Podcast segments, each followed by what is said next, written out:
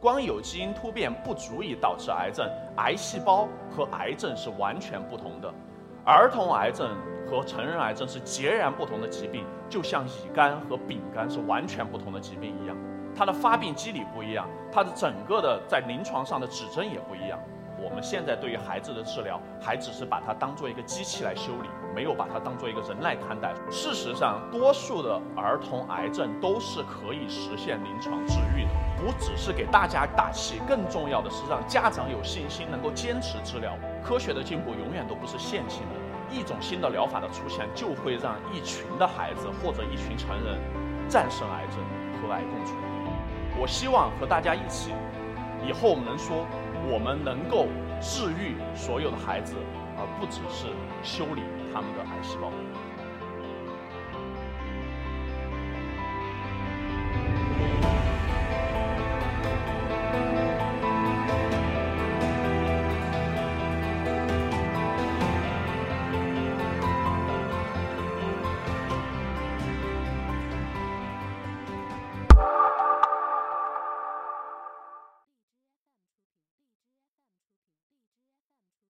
好，大家早上好，非常高兴能够来到一科的演讲台啊，我是一科 Talks 的讲者，我叫李志忠，大家也叫我菠萝。今天在这里和大家分享一个可能大家平时听的比较少、关注比较少的话题，那就是儿童癌症。是的，儿童也会得癌症，而且还不少。关于儿童癌症有很多的数字，大家需要知道，比如说在中国每年有四万个小孩被新诊断为癌症啊，这比大家想象的多得多。而且由于很多小孩会出现复发，所以在每时每刻，在中国大概每一年会有十五万的孩子接受治疗啊，这是个非常庞大的数据。因为大家要想到，一个孩子背后是一个庞大的家庭，就是中国的癌症儿童的生存率显著的低于美国，中国是百分之六十，美国是百分之八十。大家简单的算一算，中国每年就有八千个孩子因为这百分之二十的差距而去世。每年八千个孩子，这是我们要关注的群体。我们很多人认为癌症是不可能治愈的、不可能攻克的，其实不是。我们最近对于癌症的认知已经发生了三次重要的革命，导致我们出现了新的治疗的药物、治疗的方法，让我们能够让很多的癌症变成慢性病和它共存。癌症很多都已经不再是绝症。我们对癌症的认知有哪三个革命呢？第一个是我们知道癌症是一个生长很快的一群细胞啊，这是在几百年前甚至上千年前人类就是这么认知的。第二次的革命是我们出现了基因检测的，我们基因能够让我们知道每一个癌细胞都是有基因突变的。然后在过去的十年、二十年，我们突然又出现了第三次的革命，让我们认识到光有基因突变不足以导致癌症，癌细胞和癌症是完全不同的。你可以全身布满了癌细胞，但它不一定会变成癌症，因为你的免疫系统会把它控制住。癌细胞要变成癌症，必须要逃脱免疫监管，我们叫它免疫逃逸。由于这三次革命，我们出现了三次截然不同的治疗癌症的方法。那么，当知道它是失控生长的时候，我们有了化疗、放疗，它们都是攻击生长很快的细胞。但是，由于我们体内有很多生长很快的正常细胞，比如说毛囊细胞，所以化疗会掉头发，会让我们恶心反胃，会让我们拉肚子，因为我们的消化道也有很多的细胞生长很快。出现了知道基因突变以后，我们出现了靶向药物，专门针对有基因突变的细胞进行攻击。后来知道它要逃脱免疫监管以后，我们出现了免疫药物来激发自己人类的免疫系统来对抗癌症，所以这是三种不同的治疗方法。左边这一个是我的好朋友，这是北大的高材生刘振琛，当年他在刚保送光华管理学院研究生一年级的时候就被诊断为慢粒白血病，当时医生告诉他你还有百分之三十的机会能够活超过五年，但是他在一个合适的时间得了一种合适的癌症。因为就在他生病的时候，那一年，格列卫一个全人类第一个开发的针对癌症突变的靶向药物进入了中国，他成为全中国第一批尝试这个药物的人。结果，他现在还活得好好的，而且还结婚生子，而且还在做公益，帮助更多白血病的家庭能够战胜这种疾病。所以这是一个革命性的突破。如果没有新药的话，郑琛现在不会站在这里。右边这个人也很神奇，Joseph。他是一个黑色素瘤，也是种恶性皮肤癌。他当时癌症已经广泛的转移，全身都是，而且对化疗完全不敏感。当时医生告诉他，你只有很小的机会能活三个月。所以当时他就花光了他所有的钱去买了一个很好的墓地。结果，当他买完墓地花光了钱以后，回来出现了新的免疫疗法的临床实验，他参与了以后，现在还活着，又活了十多年，而且他还顺便去读了一个博士，研究重症病人的心理学。啊，所以非常非常有趣的一些故事，告诉大家，真的癌症很多都已经不再是绝症，大家千万不要谈癌色变，要相信科学，正确的治疗。我们为成人癌症开发了上百种的新药，包括靶向药物、免疫药物。但是我们为儿童有史以来只开发了四个新药，其中有三个还是化疗药物，只有一个是真正的靶向药物。这个药物在美国上市三年以后还没有进入到中国，所以我们对于儿童癌症的投入是非常非常低的。为什么我们说要开发儿童的新药？大家刚才看到。中国百分之六十，美国百分之八十，你可能会认为作为癌症来说，这个生存率是非常好的。但是第一，大家要想到，对于儿童癌症，我们关注的不是五年生存率，我们是需要能够把它治愈，让它活下去，能够活五年、十年、五十年、六十年，这是我们的目标。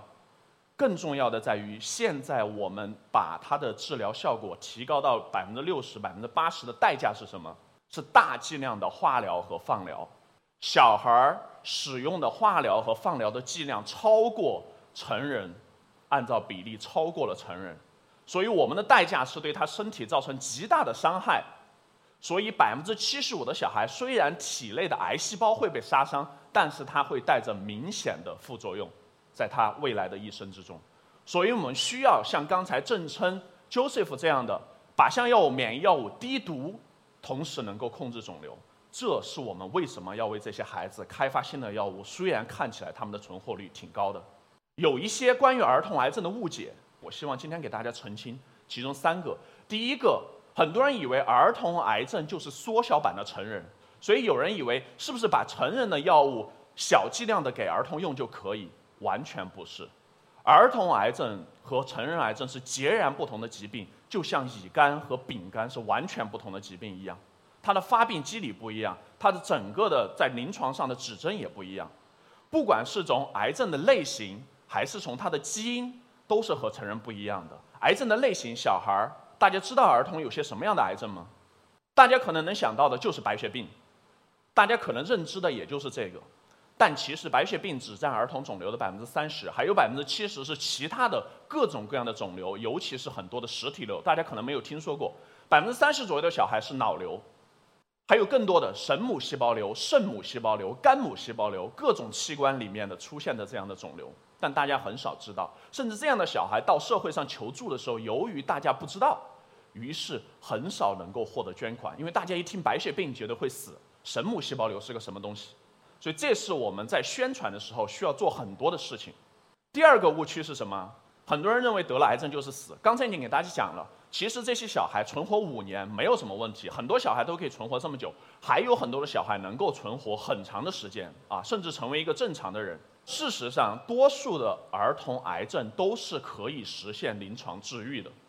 啊，这是非常重要的。不只是给大家打气，更重要的是让家长有信心能够坚持治疗。我见过太多家长，尤其是在农村的家长，一听说儿童得了肿瘤就直接放弃，因为觉得会人财两空。有一些儿童癌症，比如说吉林白血病，它的五年生存率已经超过了百分之九十，这已经完全不是一种绝症。而且在这百分之九十的基础上，我们还在不断的提高。给大家看一个例子：二零一二年，这个小孩叫 Emily，这可能是全世界最有名的一个儿童癌症患者。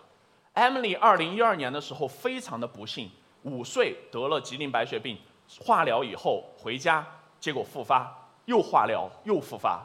怎么办？当时医生告诉他，你就直接回家吧，没有任何的机会了。但是当时他的家长没有放弃，带他去做了临床的实验，正好碰上了 CAR-T 这种细胞免疫疗法第一次进入临床，对小孩进行尝试。他是全世界第一个尝试这种疗法的小孩，结果是惊人的。这是一年以后他的照片。当时这就是一个等死的小孩。二零一三年的时候，我昨天还刚刚看了，他现在已经是六年没有癌细胞。他的癌症就完全被攻克了，所以科学的进步会给这些人带来极大的希望和突破性的进展。而且大家要知道，科学的进步永远都不是线性的，一种新的疗法的出现就会让一群的孩子或者一群成人战胜癌症，和癌共存。第三个，大家经常有的误解，会认为儿童癌症主要是由于环境引起的。我们特别关注的，比如说最近的雾霾，我们特别关注的，比如说装修的甲醛，大家经常会听到这些东西可能是导致癌症的元凶。现在其实这方面的研究很多出现以后，并没有直接的证明说，现有的多数儿童癌症是由于这些原因发生的。其实有一个数据会给大家带来影响，就是说。美国大家认为环境好，但并没有比中国癌症发病率低太多。所以我们现在认为，儿童癌症的发生主要是随机的先天因素产生的，就是由于我们随时会发生基因突变。所以要预防是很难，但是早发现、早治疗非常的重要。我们因为在中国，我们缺乏科普，所有的孩子我几乎碰到的都经历过误诊，甚至是长达一年的误诊，耽误掉了。缺乏团队的治疗，我们现在对于孩子的治疗还只是把它当做一个机器来修理，没有把它当做一个人来看待，所以缺乏心理上的辅导，缺乏营养的支持，我们缺乏新药，所以这是为什么从国外回来开展了向日葵这个项目。我想带着团队一起，在科普方面我们做什么？我们做了一个想做全中国甚至全世界最好的癌症科普儿童癌症的百科，里面有所有你能想象到全世界的抗癌的知识。我们的志愿者会把它全部从任何的语言翻译成中文。